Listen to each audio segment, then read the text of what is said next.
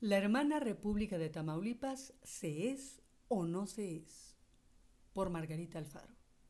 Es muy triste entrar a kiosco y ver todas las portadas de los periódicos, y dije todas, y constatar que se les acabó la euforia constitucionalista.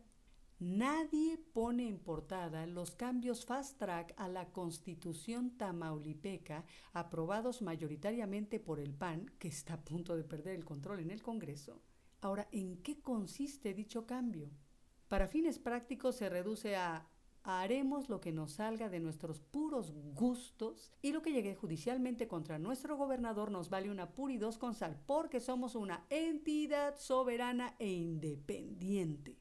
Nadie se queja de estos renglones torcidos panistas de la ley como se quejaron amargamente de la modificación que permitió al historiador y novelista Paco Ignacio Taibo llegar al Fondo de Cultura Económica, para quien se olvidó de él es el de se las metimos doblada. Si me los tomo en serio, pensaré que en México pesa más la cultura y el hecho de que parte de ella estuviera en manos de un no mexicano por nacimiento que la posible malversación de fondos en miembros del gobierno mexicano.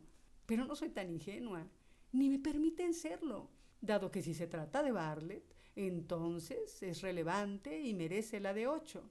Bueno, pues para mí importa en Bartlett lo mismo que en cabeza de vaca.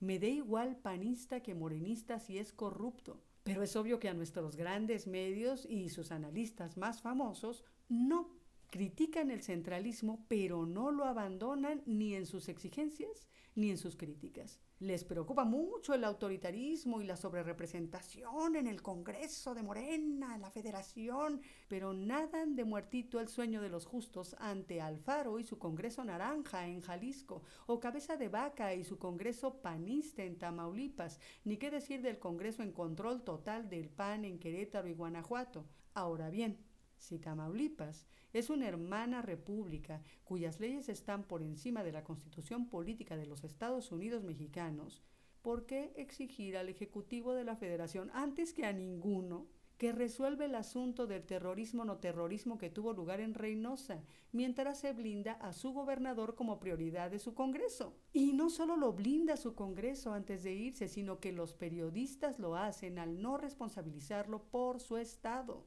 ¿Cómo se brinca del municipio a la federación sin pasar por el Estado? ¿Cómo le puedes exigir primero al presidente antes que al gobernador de ese estado las cuentas que tiene que entregar? Misterio sin resolver. Rómulo Gallegos escribió en su novela Canaima una verdad del tamaño de las casas. ¿Se es o no se es? Dicho en español más llano, para ser independiente hay que tener los tamaños. Y si no, apechugar y reconocer, más allá de federalismos y grupos timbiriche recorriendo el país diciendo que son federalistas. Solo eres un Estado. Junio 24 de 2021.